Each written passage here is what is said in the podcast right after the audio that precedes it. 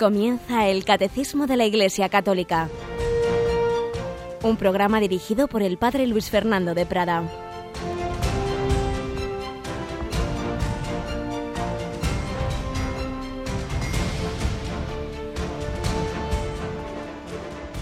Muy buenos días, querida familia de Radio María, queridos oyentes, queridos seguidores de la Radio de la Virgen María una nueva semana que para este programa comienza los martes, como sabéis, después de que ayer teníamos a Monseñor José Ignacio Munilla con su sexto continente. En el martes comenzamos esta explicación del catecismo de la Iglesia Católica. Una explicación que, como sabéis, hace un servidor martes, miércoles y jueves. Y el viernes tenemos al padre Miguel Ángel Morán y me acompaña en el control Rocío García. Buenos días, Rocío. Buenos días, padre, y buenos días a todos los oyentes. Bueno, Rocío, tú también vas siguiendo este programa, vas tomando buenas notas y así que vamos a recordar un momentito algunas de las ideas que la semana pasada eh, exponíamos para ir empalmando, ¿verdad?, con lo que hemos ido exponiendo en semanas anteriores. Recuerdas que decíamos que los grupos de personas, según su, su digamos, situación religiosa, los, los eh, clasificábamos en tres grupos, creyentes, cristianos y católicos. ¿Eres tan amable de recordar a nuestros oyentes qué características dábamos de cada uno de esos grupos? Bueno, a ver, eh, los creyentes son aquellos que creen en Dios. Los cristianos son los que creen en Jesús como Hijo de Dios y por tanto creen también en la Trinidad. Y los católicos son los que creen en Jesucristo que ha fundado la Iglesia Católica como medio de comunicación con Él perfectamente. Para ser cristiano no basta con creer en Dios, creer en cualquier religión, que esos son todos los creyentes en general, sino creer en Jesús como Hijo de Dios, pero ese siguiente paso en el que nos deteníamos los últimos días de qué significa ser católicos. Y es que estábamos diciendo que si vamos a explicar el catecismo de la Iglesia Católica es porque creemos que ahí se nos transmite la verdad. ¿Y por qué creemos eso? Pues porque creemos que Jesucristo ha dejado este medio, la institución de la Iglesia Católica, como cauce, cauce de comunicación con Él, de que nos llegue realmente su palabra, su presencia a través de los sucesores de los apóstoles, a través de los sacramentos que Jesús ha instituido, nos llega la presencia de Cristo. Somos católicos, es decir, creemos que existe la posibilidad de entrar en comunicación con Jesucristo a través de la Iglesia que Él fundó. Pues vamos a comenzar eh, de nuevo, seguimos profundizando en estos fundamentos antes de empezar ya con los números del catecismo, de por qué, de por qué seguimos el catecismo, el, fundamento de esas verdades que se nos van a transmitir, eh, seguimos explicándolas hoy, pero primero, como siempre, vamos a tener nuestro primer comentario, nuestra primera reflexión, recordando una gran figura.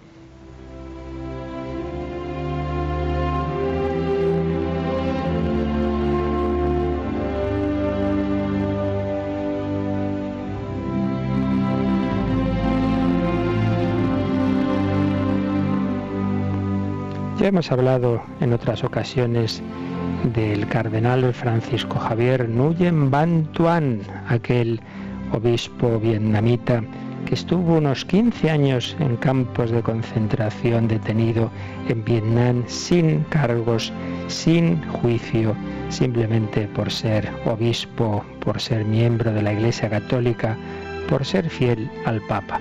Hemos recomendado también esos ejercicios espirituales que él dirigió al Santo Padre Juan Pablo II y a la curia romana y que están recogidos en un librito que se llama Testigos de Esperanza. Pues bien, hoy hablando de la Iglesia Católica, podemos recordar cómo en ese libro, en esas meditaciones que daba el cardenal Bantuan, contaba la siguiente anécdota. Escribe así.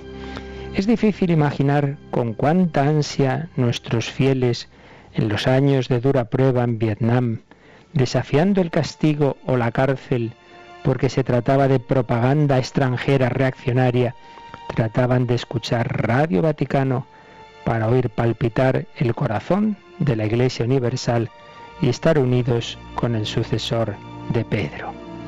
Más tarde hice yo mismo esa experiencia. Estaba en aislamiento en Hanoi cuando un día una señora de la policía me trajo el pescadito que yo tenía que preparar. En cuanto vi el envoltorio me llené de alegría, que sin embargo me guardé bien de manifestar exteriormente. La alegría no era por el pescado, sino por la hoja que lo envolvía. Dos páginas del Observatorio Romano, es decir, el periódico de la Santa Sede.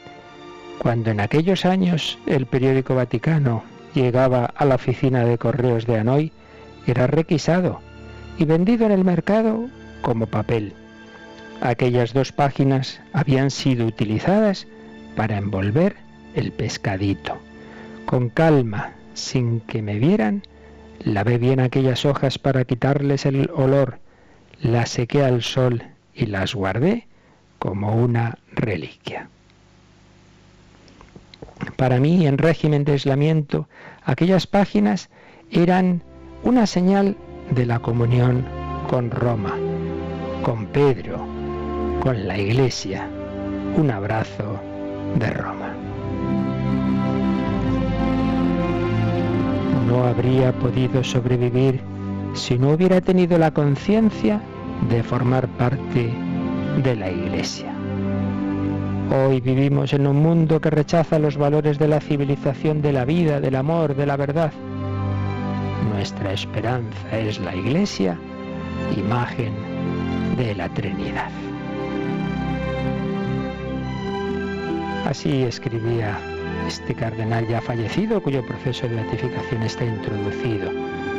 15 años detenido, 15 años injustamente privado de libertad por su fidelidad a Cristo y a la Iglesia. ¿Cuántos cristianos están en esa situación y se les dice, bueno, no, si tú puedes, si tú puedes creer en Dios, te puedes creer en Cristo, pero no puedes estar con la iglesia, no puedes obedecer al Papa. ¿Sabéis qué pasa en China? Que hay una iglesia que llaman patriótica porque se queda ahí cerrada en ese país en comunión con el Papa. Pero otros muchos dicen, no, no, no, no, si soy fiel a Cristo, soy también fiel al Papa. Pues demos gracias a Dios por tantos mártires fieles a la Iglesia, porque saben que al serlo son fieles a Cristo, como Santo Tomás Moro, que sabía que perdería la vida si mantenía su fidelidad al Papa, pero prefirió esa fidelidad a salvar la cabeza. Se lo pedimos al Señor por intercesión de tantos mártires, Señor, aumentame la fe en que eres tú quien actúa a través de tu iglesia.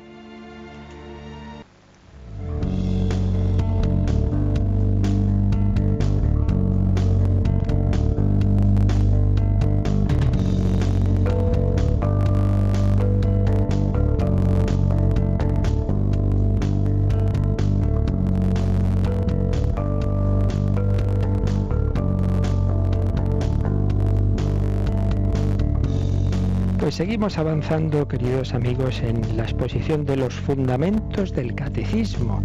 ¿Qué es lo que está detrás del catecismo? ¿Por qué vamos a pasarnos meses, años, si Dios quiere, eh, atendiendo lo que nos dice el catecismo? Pues porque creemos que ahí está resumida la revelación de Dios, creemos que ahí está expuesta la verdad que necesitamos para nuestra salvación.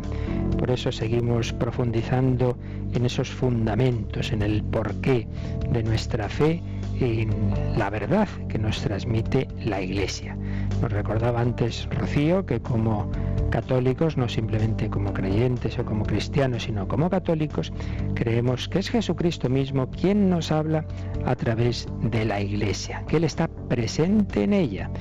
Recordáis por lo menos tres textos me vienen ahora a la mente que ya hemos citado en días pasados. El que a vosotros os escucha, a mí me escucha, dice Jesús a los apóstoles. El que a vosotros os escucha, a mí me escucha. A quien perdonéis los pecados, les quedan perdonados. dice Jesús resucitado a los apóstoles también, a quien perdonéis les quedan perdonados, a quien retengáis le quedan retenidos. Lo que ataréis en la tierra quedará atado en el cielo, lo que desataréis en la tierra quedará desatado en el cielo. Tres textos muy claros en que vemos cómo Jesús se compromete a actuar a través de su iglesia. Y luego ese mismo texto que Jesús, esas mismas palabras que Jesús dirige a los apóstoles, se las dice de una manera muy particular a San Pedro en aquel texto que comentábamos de Mateo 16. Tú eres Pedro, sobre esta piedra edificaré mi iglesia, lo que ates en la tierra quedará atado en el cielo, lo que desates en la tierra quedará desatado en el cielo. Es decir, Jesucristo se ha comprometido a seguir presente. Él está resucitado y vivo, está en el cielo, pero está también en la tierra. Yo estaré con vosotros todos los días hasta el fin del mundo. Y se ha comprometido a iluminar a su iglesia para que a través de ella nos llegue su palabra. Porque si no, como ya indicábamos, fijaos que todo lo que nuestro Señor hizo, bajar del cielo a la tierra, morir por cada uno de nosotros, darnos toda la enseñanza de lo que necesitamos saber para llegar a la vida eterna, para ser santos, para ser felices. Si todo eso que Él nos enseñó con su vida, con sus palabras, no tuviéramos la garantía de que nos llega correctamente, pues de qué hubiera servido. Solo hubiera servido para los que estuvieron con Él en aquella época, pero ¿y los demás? El Señor que hacía toda su obra por toda la humanidad, pues evidentemente ya tenía eso previsto y quería garantizarnos que a los demás también nos iba a llegar su presencia, nos iba, nos iba a llegar su enseñanza. El Señor actúa a través de la Iglesia, el Señor da su gracia, el Señor siempre pide colaboradores. Poníamos el ejemplo de los padres, un niño pues recibe toda la atención, todo lo que necesita el reflejo en el fondo del amor de Dios a través de sus padres. Ahora bien, es cierto que el Señor al pedir colaboradores se arriesga a que esos colaboradores no lo hagan todo lo bien que debían. El Señor sabe que puede haber padres, y los hay, que por desgracia no cuidan de sus hijos, los educan mal. Pues también es verdad que al fiarnos eh, al fiar su palabra, su presencia, sus sacramentos a la Iglesia, sabe perfectamente que iba a haber ministros, sacerdotes, obispos, papas, que, que, no iban a actuar correctamente como los propios primeros apóstoles, pues cometieron sus pecados, como uno de ellos fue un traidor y como el propio Pedro, pues negó al Señor. Pero a pesar de ello, el Señor se ha comprometido que más allá de esas debilidades personales, Él nos iba a transmitir su palabra, su doctrina, su presencia a través de esa iglesia. Yo puedo ir a misa y el sacerdote que está celebrando la misa pues puede ser un gran pecador y todo lo que usted quiera, pero si usted va a misa y es un sacerdote ordenado por un obispo de una manera válida, usted recibe al Señor, aunque Él pueda estar en pecado. Jesucristo se ha comprometido a ello, nos ha garantizado unos mínimos, por así decir. El Señor da su gracia para que todos nos vayamos santificando, podemos consentir a esa gracia o podemos rechazarla. Pero al menos el Señor nos garantiza eh, la infalibilidad de su presencia en una serie de circunstancias. ¿Cuáles? Pues en primer lugar, la que acabo de decir, los sacramentos. Los sacramentos actúan, hay una expresión latina típica que dice ex opere operato. ¿Qué quiere decir? Que aunque el ministro del sacramento, el sacerdote o quien sea, pueda estar en pecado, pueda estar en la situación que sea, el sacramento actúa, Cristo actúa, mejor dicho, a través del sacramento. Yo voy a confesarme, el sacerdote, repito, pues a lo mejor él mismo está en pecado, pero si yo recibo la absolución, Cristo me perdona a través de ese sacramento. Ahí hay una certeza, una certeza y infalibilidad de que es el Señor quien actúa. Es infalible que cuando el sacerdote coge el pan y el vino y dice tomad y comed esto es mi cuerpo con esa intención de consagrar, es infalible que Cristo se hace presente, más allá de que ese sacerdote espiritualmente esté mejor o peor. Pues bien, eso que se da en los sacramentos se da también en el magisterio de la Iglesia cuando, decíamos, es un magisterio que trata sobre su propio objeto, lo que se llama fe y costumbres, es decir, lo que tenemos que creer y, lo, y cómo tenemos que vivir, porque es lo que el Señor nos ha enseñado, cuando los obispos en, su universalidad y en unión con el Papa, o el Papa, que tiene esa, esa promesa de Cristo de representar también la universalidad de la Iglesia, cuando enseñan en esos campos propios de la revelación, fe o costumbres, de una manera definitiva, no simplemente, bueno, pues como una teoría, como una opinión, sino como algo seguro, como algo cierto, que esto lo ha enseñado Jesucristo. Y eso se lo enseñan a la Iglesia universal, no a un grupo y en un acto, pues ciertamente eh, de magisterio, no simplemente un comentario eh, más o menos de café, digámoslo así. Jesucristo se ha comprometido a que en esos casos no tengamos ninguna duda, nos está llegando su doctrina.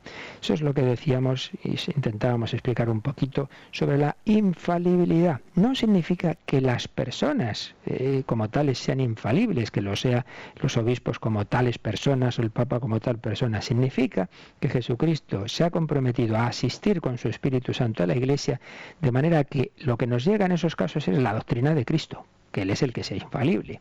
Es garantía de autenticidad, garantía de que es el propio Jesucristo el que me está enseñando a través de la Iglesia. En quien creo es en Cristo, pero Cristo que se ha comprometido, así lo vemos en los propios evangelios, a enseñarnos a través de la iglesia. Recuerdo una vez estaba cenando en casa, estaba puesta la televisión y había una de estas películas de acción de, de, poco valor y no le prestaba yo mucha atención, pero en un momento dado van dos de los personajes hablando y se ponen a hacer elucubraciones de tipo religioso. Y uno dice, bueno, los musulmanes creen en Alá, los cristianos creen en Cristo y los católicos creen en el Papa. Digo, pero ¿qué están diciendo? ¿Qué, cómo se puede decir semejante tontería? Como si nosotros, eh, los católicos, pusiéramos al Papa en lugar de Cristo. Los cristianos protestantes creerían en Cristo y los católicos en el Papa. De ninguna manera, creemos en Cristo, pero creemos en Cristo, Cristo que nos eh, habla, que actúa, que se ha comprometido a guiarnos a través del Papa, pero no como una figura en lugar de Cristo, sino como quien nos transmite la enseñanza de Cristo. En quien ponemos nuestra fe es en Jesucristo. Y podemos también mm, precisar un poquito más cuál es el criterio de verdad de una persona cuando está estudiando cualquier campo, cualquier ciencia. Podríamos aplicar esto a la teología, lo que se llama en las ciencias el principio de verificabilidad, es decir, una persona está investigando algo, llega a unas conclusiones y se pregunta, pero vamos a ver, ¿esto es seguro? ¿Esto es verdad o no lo es? ¿Qué criterio tenemos? Pues podríamos hablar de tres criterios de verdad. Tres criterios. Primero, el propio de las ciencias humanas es simplemente la propia razón pues yo con mi razón indago si estas conclusiones son correctas. En el campo de las ciencias experimentales eso es más fácil, porque se considera que una conclusión científica es verdadera si cualquier otro científico en cualquier lugar del mundo puede eh, poner las mismas condiciones de quien ha presentado esa teoría, puede realizar un experimento, puede comprobar en el laboratorio y con sus propios cálculos que la conclusión del, del otro colega científico es correcta. Se usa la razón con una serie de métodos experimentales. Pero están otras muchas ciencias que no son experimentales, las ciencias humanas en general, la historia. Bien, cada una usa la razón de una forma, pero en último caso es la propia razón humana la que, con una serie de, reglas que la tradición, los, siglos, ¿no? Pues nos han ido depurando de usar bien nuestra inteligencia, nos puede llegar, llevar a la conclusión de que algo es verdadero o no. Bien, las ciencias humanas en general, la razón. Segundo criterio de verdad, el que tenemos en el cristianismo y el que concretamente usan nuestros hermanos eh, reformados, nuestros hermanos protestantes. ¿Cuál sería? La escritura. Una cosa es verdadera o falsa si la enseña o no la Sagrada Escritura. Pero individualmente, el libre examen que proponía Lutero, yo cojo este texto y a mí el Espíritu Santo me ilumina, me inspira que esto es verdad o no.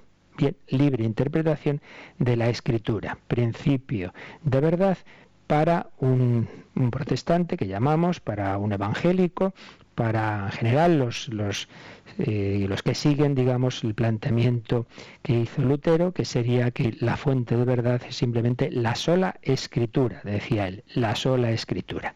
¿Cuál es el principio de verdad para un católico? Pues incluye todo lo anterior, incluye el uso de la razón, incluye por supuesto la escritura, pero no se queda ahí. Nuestro último principio de verdad en las cuestiones teológicas es la fe de la Iglesia Universal. A lo largo de todos los siglos. La fe de la Iglesia entera interpretada auténticamente, es decir, con autoridad, por su magisterio. La fe de la Iglesia interpretada por su magisterio. ¿Es verdad o no que la Virgen está asunta en los cielos? Pues uso la razón y pues no pues puedo ver razones a favor y en contra, pero no llego a una claridad. Cojo la escritura, pues tampoco llego a ninguna claridad, pues hay quizá algún indicio, pero poca cosa. Pero si cojo la historia de la Iglesia y veo que en su tradición, en su magisterio, se ha enseñado unánimemente a lo largo de los siglos que la Virgen está asunta en, en cuerpo y alma en los cielos y que en un momento dado el magisterio supremo de la Iglesia, concretamente el Papa Pío XII, en 1950, eh, proclama como dogma de fe que es cierto, que es seguro, que la Iglesia así siempre lo ha creído y que por tanto no tengamos ninguna duda de que la Virgen está asunta a los cielos en cuerpo y alma, pues ya está, tengo la tranquilidad de que estoy interpretando bien la revelación, la enseñanza de Cristo. Fijaos qué diferencia. En los casos anteriores, al final, quien decide soy yo. Yo uso mi razón, esto me parece razonable. Yo uso la Biblia, pero al final la interpreto yo y otro viene y la interpreta de otra forma. Al final, mi razón, mi criterio tiene la última palabra. Con lo cual, ¿hasta qué punto se puede llamar fe? En la enseñanza de otro, en la enseñanza de Cristo, porque al final es mi razón, mi interpretación, y como bien sabemos, pues ha habido y hay miles de interpretaciones de un mismo pasaje bíblico, con lo cual simplemente con la Biblia interpretada por cada uno, pues nos quedamos de nuevo en la duda. Mientras que en el criterio católico yo doy mi fe, mi asentimiento a alguien que me supera a mí, que es el nosotros de la Iglesia, que es su magisterio, al que Jesucristo ha prometido la asistencia para interpretar correctamente lo que Él nos ha dicho. Yo me fío de otro. Esa es la fe católica. ¿Y dónde está esa revelación? ¿Dónde está lo que Dios nos ha enseñado? Pues veíamos como Dios nos ha hablado de muchas formas, pero sobre todo el Señor ha ido formando un pueblo, aunque luego Él hable individualmente a cada persona según quiera, pero el Señor pues quiere formar con nosotros una familia, el pueblo de Dios. Un pueblo de Dios que fue formando en el Antiguo Testamento, muy particularmente a partir de Abraham, un pueblo de Dios al que iba hablando a través de grandes personajes, a través de los profetas, revelación que está recogida en sus elementos esenciales en lo que llamamos el Antiguo Testamento. Pero sobre todo nos ha hablado haciéndose hombre en Jesucristo. Y la enseñanza de Jesús, a su vez, nos ha llegado por sus testigos privilegiados, por sus apóstoles, por sus colaboradores, por aquella primera generación que fue testigo de la vida, eh, pasión, muerte y resurrección de Jesucristo. ¿Y cómo nos han transmitido esos testigos, esos apóstoles, la vida y la enseñanza de Jesús? ¿Cómo nos la han transmitido? Pues veíamos también que a través de dos cauces. Eh, en primer lugar, la propia vida de la Iglesia, la predicación, la liturgia, todo lo que llamamos la tradición. Y en segundo lugar, parte de esa tradición se fue poniendo por escrito y se fue generando pues lo que llamamos el Nuevo Testamento. Fue primero la Iglesia, la Iglesia empieza a existir en Pentecostés en el año 30 sí, seguramente, empieza ya a vivir la Iglesia, empieza a celebrar los sacramentos, empieza a predicarse, empieza a anunciarse lo que había recibido de Jesucristo. Es primero la Iglesia, es primero la tradición y poco a poco, a lo largo de ese primer siglo, se va poniendo por escrito en el Nuevo Testamento. Por tanto, dos cauces, dos fuentes por donde nos llega la revelación de Cristo, la escritura y la tradición, dos fuentes, y un criterio de interpretación segura de esas fuentes, el magisterio. Estos son los fundamentos de la verdad que está en el catecismo. Pero vamos hoy a decir un poquito más sobre la tradición, que es un tema muy importante y que la semana pasada quizá no explicamos suficientemente, porque quizá pudimos quedarnos con la impresión de que simplemente algo muerto, eh, una serie de doctrinas que se iban enseñando, cuando en realidad es algo vivo. Este es uno de los temas que desde ya muy joven estudió a fondo precisamente el Papa hoy emérito Benedicto XVI, como joven teólogo lo estudió, y cuando empezó su ministerio petrino, una serie de catequesis, también lo fue explicando, eh, lo que es la tradición y siguiendo sus enseñanzas vamos a recordar algunas de esas ideas clave sobre la tradición para completar lo que veíamos los días pasados. Nos recordaba el Santo Padre en una serie de catequesis, más o menos en marzo, abril, mayo de 2006, por un lado, que el Señor forma un pueblo, el pueblo de Dios, como vemos en la institución de los doce, que por cierto, explicaba también, esto es muy significativo, que el número 12, en general los números en la Biblia suelen tener un significado simbólico. Número 12 es un número formado por la multiplicación de 4 y 3. 3 se consideraba un número perfecto y 4 son los puntos cardinales. ¿Qué se quiere decir con eso?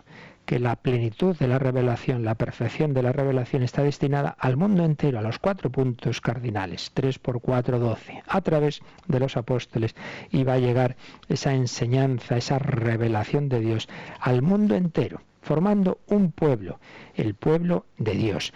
Un pueblo, la iglesia, donde Jesucristo se compromete a actuar, a guiarla a través de su Espíritu Santo. Fijaos que ya San Ireneo de León, mártir y gran teólogo de finales del siglo II, escribía, Donde está la Iglesia está también el Espíritu de Dios. Y donde está el Espíritu de Dios está la Iglesia y toda gracia, pues el Espíritu es verdad. Y comentaba Benito XVI, así pues hay un vínculo íntimo entre el Espíritu Santo y la Iglesia. Pero añadía, este vínculo no anula nuestra debilidad, ni anula que desde el principio existe la división. Y citaba lo que escribía San Juan en su primera carta, hablando de personas que salieron de entre nosotros, pero no eran de los nuestros. No eran de los nuestros. Desde el primer momento hubo personas en la iglesia que rompieron la unidad, que proponían doctrinas que se separaban de la auténtica fe. Por ello, el Señor pues nos dejó esa capacidad de saber qué doctrina corresponde a lo que Él nos ha enseñado, ¿no? En la sucesión de los apóstoles. Fijaos este texto tan primitivo y tan bello de los Hechos de los Apóstoles 2.42, cuando nos habla de los cristianos de Jerusalén, de la primitiva iglesia. Se nos dice que acudían asiduamente a la enseñanza de los apóstoles, a la comunión, una palabra griega, koinonía, a la fracción del pan y a las oraciones. ¿Cómo surgía la comunión, es decir, la unidad en esa primitiva iglesia? Surgía de la fe predicada por los apóstoles, acudían a la enseñanza de los apóstoles. Esa comunión que nace de esa predicación, de esa enseñanza, se alimentaba con el partir el pan y la oración y se ponía en práctica, se manifestaba en la caridad fraterna y en el servicio. Vemos ahí ya los fundamentos de lo que va a ser la Iglesia, que parte de la enseñanza de los apóstoles. Pues bien, lo que ocurría en esa primera primitiva comunidad va a ocurrir a lo largo de la historia. Esa iglesia está llamada a hacer presente en el mundo entero el mensaje de Cristo y con una doble universalidad. La universalidad sincrónica, porque en todo momento estamos unidos los creyentes, los católicos de todas las partes del mundo. Estemos en España, en Vietnam, en América, en África, creemos lo mismo, celebramos la misma liturgia. Universalidad sincrónica, pero también universalidad diacrónica, es decir, todos los tiempos nos pertenecen, estamos unidos a los cristianos del siglo I, del siglo X y los siglos que sean, formamos una gran comunión cuyo garante es el Espíritu Santo. Pues bien, nosotros ahora vivimos el encuentro con Jesús resucitado no como algo del pasado, sino en esa comunión presente de la fe, de la liturgia, de la vida de la Iglesia. Y ahora leo textualmente a Benedicto XVI. La tradición apostólica de la Iglesia consiste en esta transmisión de los bienes de la salvación, que hace de la comunidad cristiana la actualización permanente con la fuerza del Espíritu de la comunión originaria. La tradición se llama así porque surgió del testimonio de los apóstoles y de la comunidad de los discípulos en el tiempo de los orígenes. Fue recogida por inspiración del Espíritu Santo en los escritos del Nuevo Testamento y en la vida sacramental, en la vida de la fe. Y a ella la Iglesia hace referencia continuamente como a su fundamento y a su norma a través de la sucesión ininterrumpida del ministerio apostólico. Así pues, consiste en esa transmisión de los bienes de la salvación.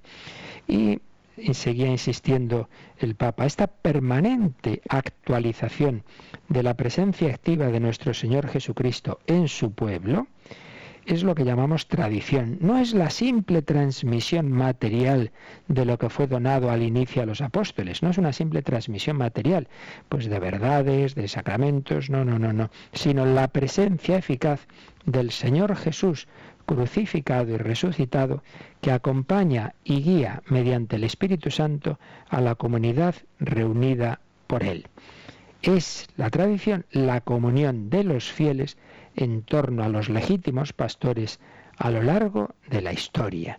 Una comunión que el Espíritu Santo alimenta asegurando el vínculo entre la experiencia de la fe apostólica, vivida en la comunidad originaria, y nuestra situación actual. Por tanto, concluía una catequesis el Papa Benito XVI diciendo, la tradición no es mera transmisión de cosas o palabras, una colección de cosas muertas, no, no, es Fijaos qué expresión tan bella, el río vivo que se remonta a los orígenes, el río vivo en el que los orígenes están siempre presentes, el gran río que nos lleva al puerto de la eternidad. Y al ser así, en este río vivo se realiza siempre de nuevo la palabra del Señor. He aquí que yo estoy con vosotros todos los días hasta el fin del mundo. La tradición no es pura transmisión de verdades de una manera muerta, sino esa vivencia de Cristo resucitado que a través de su espíritu nos pone en comunión, nos une con Él, nos une entre nosotros y podemos hacernos presentes a lo que ocurrió hace 20 siglos. La tradición, el río vivo, que nos da esa presencia de Cristo y de su doctrina y de su acción en los sacramentos y a través del ministerio apostólico. Y para terminar esta breve exposición, ya lo diremos con más calma cuando lleguemos a este punto en el catecismo, pero queríamos fundamentarlo aquí. Esta breve exposición de lo que es la tradición, vamos a decirlo ahora con las palabras del Vaticano II, en Dei Verbum 7. Se nos dice, Dios quiso que lo que había revelado para salvación de todos los pueblos, se conservara por siempre íntegro y fuera transmitido a todas las edades. Primera idea que hemos recordado varias veces estos días. Lo que Dios ha revelado ha querido que nos llegara íntegro a todo el mundo, a todos los tiempos. Por eso, Cristo nuestro Señor mandó a los apóstoles predicar a todos los hombres el Evangelio como fuente de toda verdad salvadora y de toda norma de conducta, comunicándoles así los bienes divinos. Primer paso, revelación. Segundo paso, esa revelación la transmiten los apóstoles. Bien, tercer paso. Nos dice el Vaticano II, ¿cómo cumplieron los apóstoles ese encargo de Cristo de anunciar a todos los hombres lo que habían recibido de él? Dice, con su predicación, tradición oral, con sus ejemplos, su propia vida, sus instituciones, aquellas eh, instituciones que fueron eh, formando en la propia Iglesia, con su predicación, sus ejemplos y sus instituciones, transmitieron de palabra lo que habían aprendido de las obras y palabras de Cristo y de lo que el Espíritu Santo les había enseñado. Jesús había dicho, el Espíritu Santo os enseñará y os recordará lo que yo os he dicho, con su palabra, sus ejemplos, sus instituciones. Por ejemplo, cómo se celebraban los sacramentos. Es una forma de transmisión de la revelación. Y con los apóstoles colaboraron, dice el concilio, otros de su generación que pusieron por escrito el mensaje de la salvación inspirados por el Espíritu Santo. Y surgió así, dentro de la tradición viva de la Iglesia, el Nuevo Testamento. Bien, varias de estas cosas las habíamos ya dicho un poco, pero me ha parecido importante insistir un poquito más en ese concepto de tradición. Vamos a dar gracias a Dios que no nos ha dejado aquí a cada uno de nosotros solos, individualmente, sino que nos ha insertado en esa gran familia en la que tenemos la certeza de su presencia, la certeza de que unidos estamos eh, en, en ese camino, en ese rebaño de las, en el buen sentido de la palabra, de las ovejas del buen pastor. Damos gracias al Señor por haber recibido a través de la Iglesia su palabra, su presencia salvadora.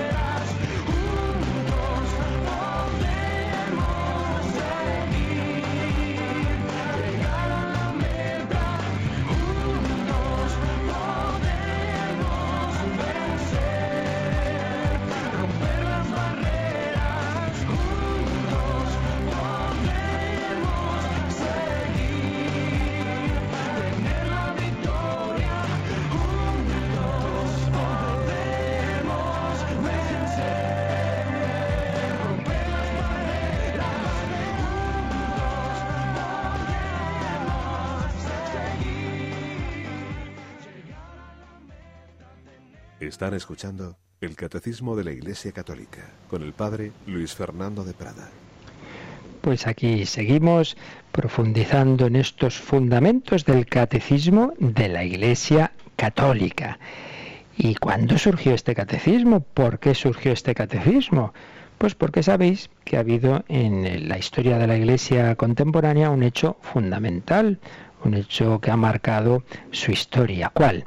El Concilio Vaticano II, un concilio que convocó el beato próximamente ya santo Papa Juan XXIII y que se celebró entre 1962 y 1965. Pues bien, a los 20 años de la clausura del concilio, en 1985, Juan Pablo II, que había sido un padre conciliar, un activo participante en ese concilio, convocó un sínodo extraordinario de los obispos. Cada cierto número de años, normalmente cada tres, hay un sínodo ordinario en que una serie de obispos se reúnen para tratar un tema. Ahora está convocado un, para dentro de un año el concilio, un sínodo, perdón, sobre la familia, pues bien, son sínodos ordinarios, pero en algunas ocasiones, por un motivo especial, se convoca un sínodo extraordinario. Y esto es lo que ocurrió con motivo del 20 aniversario del Vaticano II. Se convocó un sínodo precisamente para estudiar cómo se había recibido, cómo se había vivido en la Iglesia ese concilio. Y ahí, en ese sínodo, surgió la idea, surgió el deseo de muchos de sus participantes, de muchos de sus padres sinodales, de que se formara, se, se preparara un compendio de la doctrina católica que sirviera de texto de referencia para los diversos catecismos nacionales. El Papa Juan Pablo II acogió esa iniciativa y al juzgar que respondía a una auténtica necesidad de la Iglesia. Pues vamos, pero ya lo vamos a dejar para los próximos días. Antes de, explicar este, este catecismo, cómo se formó, vamos a, decir algunas palabras históricas de, de, qué pasó, qué pasó en estos años, qué ha ocurrido en estos años con esa recepción del Vaticano II. Porque si entendemos esta historia reciente, entenderemos también muchas cosas que han ocurrido y que siguen ocurriendo y que tienen que ver pues con estos temas que estamos hablando de, la tradición, del magisterio, que ha ocurrido con esa recepción del Vaticano II. Lo haremos, si Dios quiere, mañana, quizá algún día más, pero vamos a aprovechar estos minutos que nos quedan entonces para ver cómo se fue formando el catecismo. La idea, como digo, surgió en ese sínodo de 1985 y entonces el Santo Padre formó un par de comisiones. Por un lado, un comité de redacción, comité de redacción de personas expertas en teología y en catequesis y por otro lado una comisión de obispos y cardenales que presidía el entonces cardenal Joseph Ratzinger y que fueron canalizando esta, este comité y esta comisión una colaboración amplísima, amplísima de los obispos del mundo y de instituciones católicas, facultades de teología, etcétera, eh, fueron canalizando una colaboración de muchísimas personas y que como digo, luego pues todo eso lo iba sintetizando y lo iba iban haciendo diversas redacciones ese comité de redacción y todo eso lo iba supervisando esa comisión de obispos y cardenales. Fue un trabajo realmente muy intenso, de siete años más o menos, y que eh, llegó a que por fin en 1992 se aprobara una primera versión que se había escrito en lengua francesa y después pues de, de unos años digamos de, prueba en el sentido de que no era todavía la, la edición definitiva pues cinco años después, en 1997, se aprobó ya la edición que se llama típica ya latina, que es la lengua oficial de los documentos eh, de la Iglesia. En 1997 se introdujeron algunas mejoras, algunas correcciones, y por fin, desde 1997, tenemos el texto definitivo, que es el que ahora pues podéis ir a cualquier librería y os compráis. Catecismo de la Iglesia Católica, que desde luego pienso que es una obra que no debe faltar en ningún hogar católico. Una obra de referencia y no es una obra para tres años, sino que ahí tenemos un, punto de referencia. Pues fijaos que hubo otro catecismo, el catecismo del Concilio de Trento, de, de San Pío V, que ha durado siglos. Pues probablemente este, este catecismo también pues sea una obra que, quién sabe, pues todo este siglo XXI, pues sea el, punto de referencia o más, quién sabe. En cualquier caso, una doctrina fundamental y que es uno de los grandes legados de Juan Pablo II. Eh, fijaos que ese Vaticano II que quiso, pues como ya expondremos, eh, hacer presente la doctrina de siempre, pero con las categorías del hombre de hoy, que quiso actualizar en la forma y en los métodos y en las expresiones lo que es la fe de siempre, pues nos ha dejado básicamente una serie de, tres documentos fundamentales, eh, no, solo documentos, sino tres legados fundamentales de esa actualización. ¿Cuáles? Por un lado, la reforma litúrgica, es la que todos tenemos más conciencia, pues la liturgia de siempre, eh, se le introdujeron una serie de reformas, la más, digamos, obvia es la lengua, antes se celebraba la liturgia en latín y se vio que en general era preferible usar las lenguas vernáculas, lo cual no quita que también se puede seguir celebrando en latín y hay quien lo hace, pero, pero ordinariamente en la lengua vernácula pero junto a eso otros muchos puntos que se introdujeron de reforma. Por tanto, reforma litúrgica. Segundo punto fue el Código de Derecho Canónico. Código de Derecho Canónico de 1983, que fue poner en derecho, poner en la legislación de la Iglesia, pues la doctrina del Vaticano II. Y tercera gran obra, tercer gran legado, este catecismo, catecismo de la Iglesia Católica, que fue poner en una síntesis la doctrina de toda la Iglesia, de todas esas fuentes de las que hemos ido hablando estos días, la escritura, la tradición, con todo lo que incluye los santos padres, el magisterio, los santos, etcétera, etcétera, pues sintetizado en el catecismo. Catecismo, primera versión 1992, versión típica 1997, posteriormente se vio que era una obra muy convenía un resumen a su vez del catecismo, el compendio del catecismo, en el año 2005.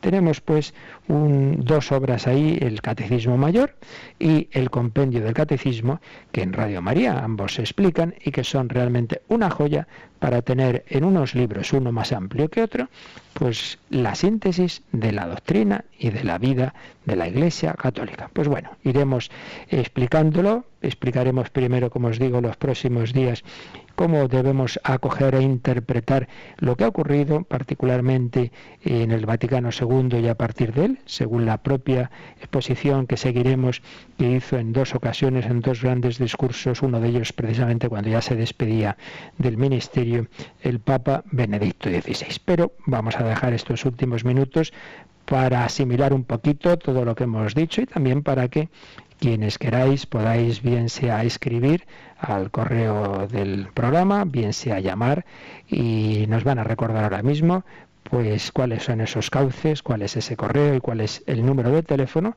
y luego pues vamos escuchando otra canción que nos ayude en esta mañana a entonar nuestro día desde el Señor. Participa en el programa con tus preguntas y dudas. Llama al 91 153 8550. También puedes hacerlo escribiendo al mail catecismo. Catecismo arroba radiomaria.es. Si aún no lo ves, pronto lo verás. Todo un Dios enamorado de ti. Habla bien de él que no mentirás. Todo lo hizo para hacerte feliz. Lo que pasa es que el mundo no quiere escuchar. No vaya a ser que veas, entienda y se empape de esta alegría que nos quiere regalar. No vaya a ser que entienda, se convierta y se sane. No temas a la luz, no temas a la paz, no temas a la alegría, no tengas miedo a ser feliz, porque es el camino que se ha abierto para ti, porque es el que es ahora, puede ser feliz, no temas a la luz, no temas a la paz, no temas a la alegría, no tengas miedo a ser feliz el camino que se ha abierto para ti, porque sé que es ahora puede ser feliz. No temas a la vez, no temas a la paz, no temas a la alegría, no miedo a ser feliz, porque es el camino que se abierto para ti, porque sé que es ahora puede ser feliz. No temas a la vez.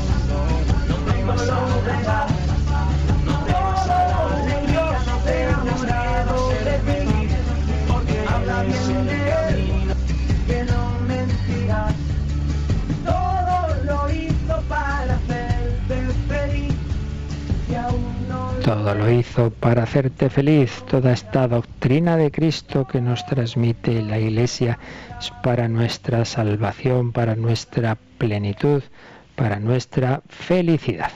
Rocío, creo que tenemos alguna pregunta, ¿verdad? Sí, nos ha llamado María de Salamanca. Ella dice, bueno, estamos todos salvados por el amor de Jesús, pero ¿no es necesaria nuestra conversión? Claro que sí, claro que sí. La salvación se nos ofrece a todos, pero como hemos dicho en más de una ocasión, ¿qué es la salvación? Es la amistad con Dios, es la relación con Él, y una amistad es cosa de dos. Entonces el Señor ofrece a todos su amistad, sí. Nos perdona nuestros pecados, sí. Pero nos invita al banquete, pero ¿y si no entramos al banquete? precisamente el Evangelio de hoy.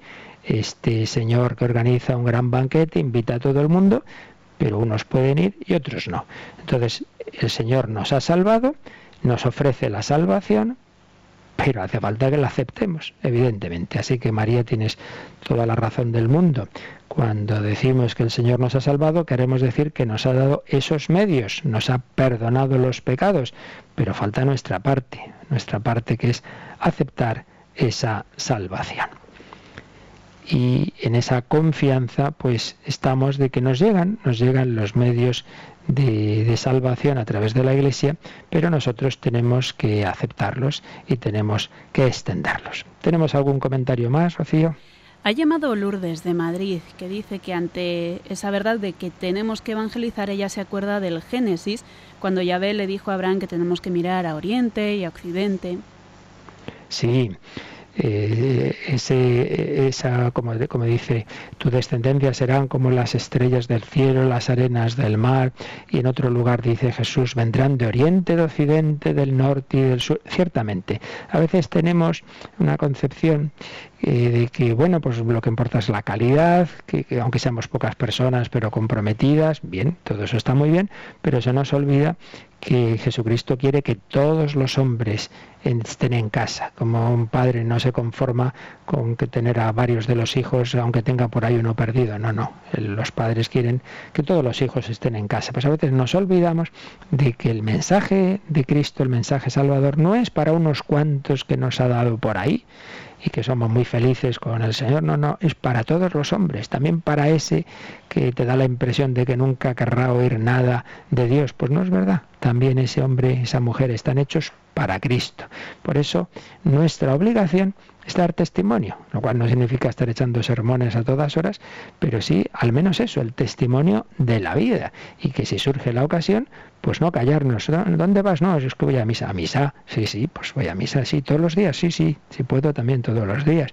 Pues dar testimonio de que nuestra salvación, nuestra plenitud está en Jesucristo. No sé si tenemos algo más, hoy lo dejamos ya para mañana. Ya sabéis que podéis escribirnos al correo catecismo arroba y que mañana eh, esos correos que nos queden pendientes de hoy pues también los podemos comentar. Pero ya se nos está yendo el tiempo y vamos a ir terminando. Recordando, por tanto, ya sabéis que aunque sea insistente y alguno diga que pesado, pero me parece que es bueno que en este programa nos queden las ideas claras, pues esas fuentes de la revelación, escritura, tradición, el criterio de interpretación, el magisterio. Hoy hemos añadido que la tradición no es simplemente transmisión de cosas muertas, sino algo vivo. Pero antes de acabar, creo que Cristina, que también la tenemos por aquí, me quiere transmitir alguna pregunta más. Buenos días, padre. Pues tenemos un par de preguntas de José de Madrid. Él quiere saber si la misericordia de Dios es más fuerte que el mal y puede hacer que incluso una persona salga del infierno. Eso es la primera pregunta. Y la segunda quiere saber cómo puede vivir para ir directamente al cielo sin pasar por el purgatorio. Eso quisiéramos hacer todos. bueno, la primera eh, claro que la misericordia de Dios es más fuerte que el mal, eso es evidente. Lo que pasa es que la misericordia de Dios se nos ofrece en, en, nuestra vida. Una vez que hemos traspasado el umbral de la muerte, digamos, es el último instante en el que tenemos la posibilidad de cambiar de una actitud negativa. Si ya nos quedamos fijados en esa separación de Dios, que eso es lo que llamamos el infierno, eso es definitivo. Lo que pregunta José es una cosa que ya se han preguntado eh, teólogos desde hace siglos. Por ejemplo, el gran Orígenes, pues ya también él decía, hombre, pero luego a lo mejor, pues Dios cierra el infierno, ¿verdad? Pues no, no es eso lo que dicen las fuentes de la revelación. es un tema que siempre nos cuesta entender, pero Dios nos ha creado a todos eternos y Dios eh, nos, nos da esa posibilidad de unirnos con Él, de aceptar su amistad o rechazarla. Pero si la rechazamos y eso lo mantenemos ya incluso en el instante en que entramos en la, en la dimensión de eternidad, eso ya no tiene vuelta atrás. Y luego la otra pregunta, bueno, pues todo lo que son los medios de santificación eh, sobre todo los sacramentos, aprovecharlos bien, la oración, las buenas obras y aceptar, aceptar pues las, los sufrimientos que nos vienen en la vida, que nos van purificando, pues todo lo que vivamos aquí eh, con dificultad, pero con amor, con esperanza, ofrecido al Señor, pues todo eso es un purgatorio en la vida. Y la verdad es que el plan de Dios, el plan de Dios sería que todo hombre, toda mujer, todo cristiano, desde luego, eh, al morir y ya con la ayuda última de los sacramentos que en ese momento podemos recibir, de la indulgencia plenaria que la Iglesia concede en el momento de la muerte, que con todo eso nos fuéramos directamente al cielo. Santa Teresita del Niño Jesús pues era ya carmelita cuando moría su padre, al que tantísimo quería. Y bueno, estas cosas de los santos. Le pidió al Señor como una señal de si su padre había ido directamente al cielo sin pasar por el purgatorio. Y el Señor se la dio y además ya sabemos, ya un siglo después, su padre y su madre, ambos han sido ya beatificados. Pues hay muchos cristianos buenos que se han santificado en su vida con la unión con Dios, con la oración, con los sacramentos, con la caridad y aceptando los sufrimientos de la vida y que además pues esa ayuda de la Iglesia, esos sacramentos, esa, esa atención de la Iglesia en el momento de la muerte les ha dado el último empujón para ir directamente al cielo. Ese es el ideal. Por desgracia, muchas veces no aprovechamos todos esos medios que el Señor y la Iglesia nos dan y el purgatorio, lo que aquí no hayamos hecho, lo que no hayamos vivido en esta tierra, lo tendremos que vivir en el más allá. Pues ahora sí que tenemos que terminar ya. Seguiremos mañana, aunque mañana será un programa especial, ¿eh? en que a la vez que exponemos el catecismo, pero también será ese día mensual que os anunciaba la semana pasada de contaros cosas de Radio María, de compartir con los oyentes nuestra situación, de exponeros las necesidades que tenemos, lo que vamos consiguiendo, etcétera, etcétera. Pero eso no quitará que mañana vamos a hablar de ese tema tan interesante de cómo se ha recibido el Concilio Vaticano II, por qué ha habido tantas discusiones y tantas tensiones y tantas dudas, que fueron uno de los motivos que llevaron a pedir que se escribiera el catecismo de la Iglesia Católica. Pero todo eso ya será mañana y ahora pedimos al Señor que nos bendiga en este día que estamos comenzando. La bendición de Dios Todopoderoso, Padre, Hijo y Espíritu Santo, descienda sobre vosotros, os acompañe siempre. Amén. Hasta mañana, si Dios quiere.